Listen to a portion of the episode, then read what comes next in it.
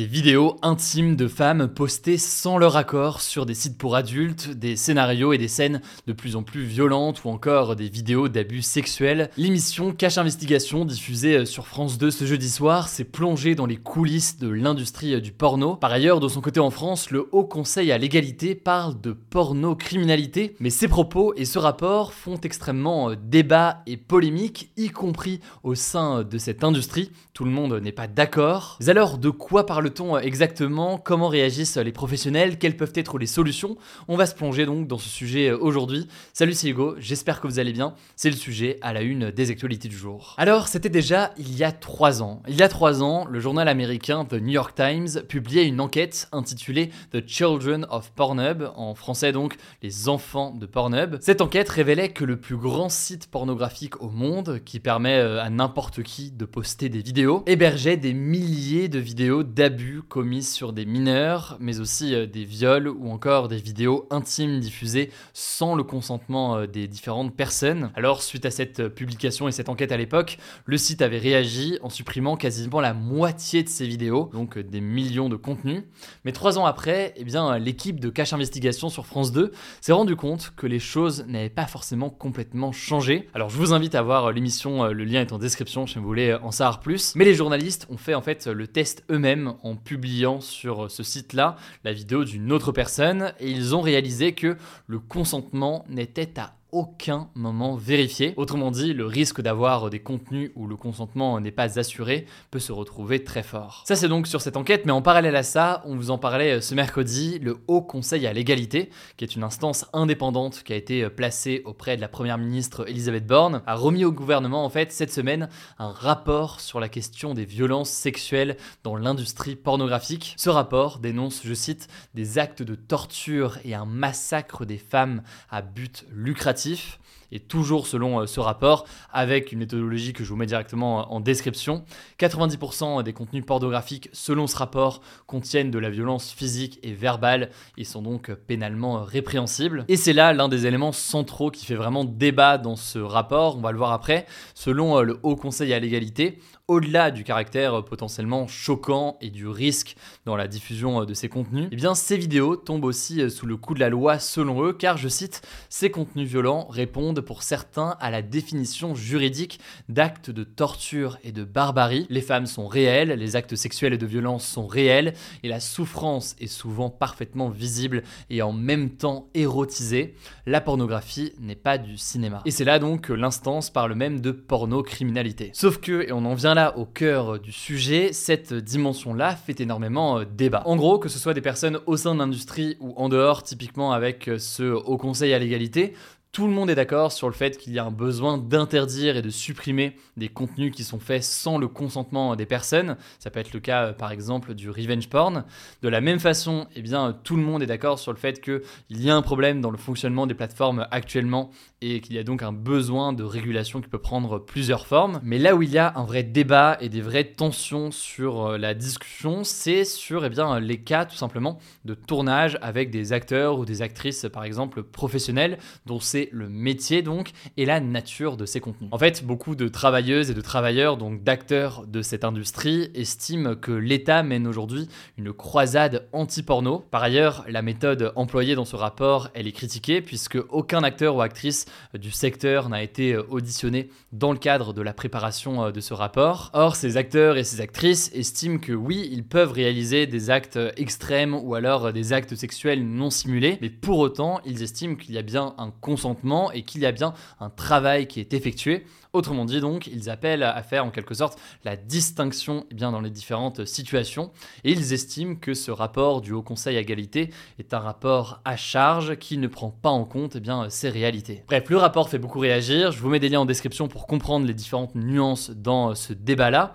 Mais alors, dans tous les cas, quelles pourraient être les solutions sur ces différents euh, sujets? Eh bien, le Haut Conseil à l'égalité souhaiterait euh, permettre à la plateforme Pharos, qui sert aujourd'hui à signaler des contenus euh, illégaux sur Internet, et eh bien de bloquer, voire de supprimer des vidéos qui comportent, je cite, des atteintes volontaires graves à l'intégrité de la personne. Là, il y a donc euh, une discussion sur le champ à appliquer euh, pour une telle chose. Par ailleurs, concernant le traitement des actrices, selon Mélanie Jaoul, qui est présidente de l'association alliée des travailleurs et travailleuses du sexe et qui était interrogée par France Inter, il faudrait davantage encadrer le secteur, notamment avec des coordinateurs d'intimité chargés de s'assurer du bien-être des acteurs sur le plateau, ou encore avec une convention collective spécifique à la profession. C'est un peu technique, mais en fait c'est assez simple, c'est simplement avoir dans le code du travail eh bien, des règles qui s'appliquent uniquement pour ce type de travail qui forcément est différent d'un travail d'autres acteurs plus classiques, disons. Par ailleurs, autre élément proposé par le gouvernement, c'est l'idée de permettre à toute personne qui apparaît dans une vidéo à caractère sexuel eh bien, de demander son retrait purement et simplement eh bien, en effectuant la demande et en prouvant son identité et donc qu'on est euh, sur la vidéo. Mais le problème c'est que bien souvent lorsqu'une vidéo est postée sur un site, eh bien, elle peut être téléchargée et republiée sur des dizaines d'autres. Il y a donc un enjeu de faisabilité euh, d'une telle mesure. Bref, sujet très sensible, vous l'aurez compris, avec plein de nuances et plein de situations euh, différentes, mais ça me semblait intéressant d'en parler quand on sait que c'est parmi les sites les plus consultés au monde aujourd'hui. Par ailleurs, c'est une industrie très importante avec des problématiques donc crucial, vous l'aurez compris.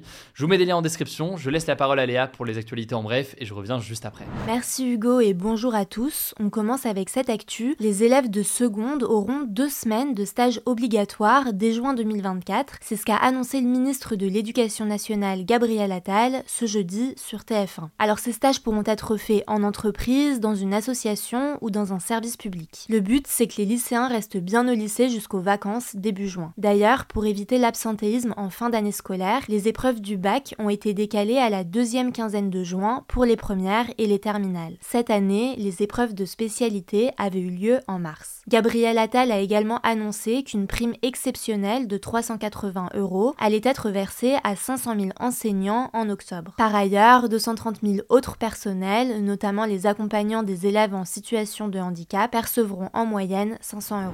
Deuxième actu, ça concerne le RSA, donc le revenu de solidarité active qui permet de compléter les revenus des personnes les plus précaires en France afin de leur garantir un revenu minimal sans qu'elles travaillent. Il est actuellement de 607 euros et 75 centimes pour une personne seule. Eh bien, les députés de la majorité présidentielle et ceux du parti de droite, les Républicains, ont voté ce jeudi pour que les personnes qui touchent le RSA soient obligées de réaliser 15 heures d'activité obligatoire pour en bénéficier. D'après le gouvernement, ces activités ne seront pas du travail gratuit, mais des activités d'insertion et de formation les parents isolés ou les personnes en situation de handicap n'auront pas à réaliser ces activités. Il faut savoir que la gauche et le parti d'extrême droite, le Rassemblement national, ont voté contre cette mesure. Selon eux, elle risque d'accroître la précarité, mais aussi de stigmatiser ceux qui perçoivent le RSA comme étant des personnes fainéantes. La mesure doit encore être adoptée définitivement par l'Assemblée nationale. Troisième actu, la mairie de Paris a proposé d'intégrer le risque d'être infesté par des punaises de lit au contrat d'assurance habitation. Le but, c'est d'éviter que les foyers les plus modestes renoncent à traiter leur logement s'ils sont infestés parce que ça leur coûterait trop cher. De son côté, le ministre des Transports Clément Beaune a annoncé sur X qu'il allait convoquer la semaine prochaine les opérateurs de transport, donc la SNCF et la RATP, pour discuter des actions à mettre en place contre ce fléau. Ces derniers jours, des vidéos et des photos qui montrent des punaises de lit dans le train ou le métro se sont multipliées. En France, les punaises de lit ont infesté plus d'un foyer sur dix ces dernières années, quel que soit le niveau de revenu. Quatrième actu, plus de 70 000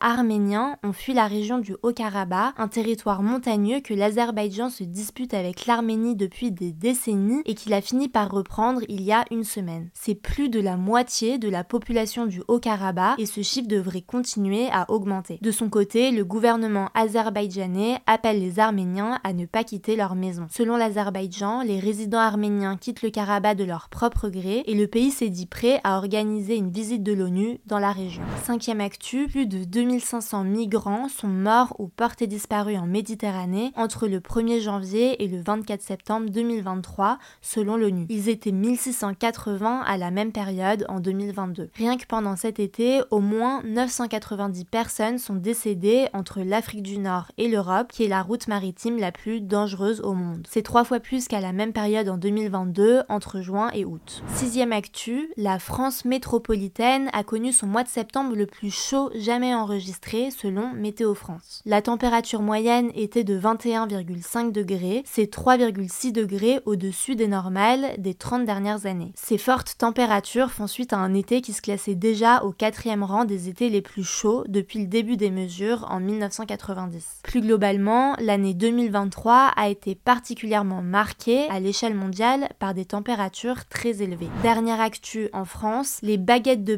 contiendront moins de sel à partir du 1er octobre et leur goût changera donc légèrement. La Confédération nationale de la boulangerie a en effet demandé aux boulangers de modifier un peu leurs recettes suite à des recommandations de l'OMS. L'objectif, c'est de protéger la santé des consommateurs, puisque manger trop salé peut notamment mener à de l'hypertension artérielle. Depuis 2015, le taux de sel dans la baguette a chuté de plus de 20% selon le ministère de l'Agriculture, mais en France, le pain représente encore environ 20% de notre apport journalier en sel. Voilà, c'est la fin de ce résumé de l'actualité du jour. Évidemment, pensez à vous abonner pour ne pas rater le suivant, quelle que soit d'ailleurs l'application que vous utilisez euh, pour m'écouter. Rendez-vous aussi sur YouTube ou encore sur Instagram pour d'autres contenus d'actualité exclusifs. Vous le savez, le nom des comptes, c'est Hugo Décrypte. Écoutez, je crois que j'ai tout dit. Prenez soin de vous et on se dit à très vite.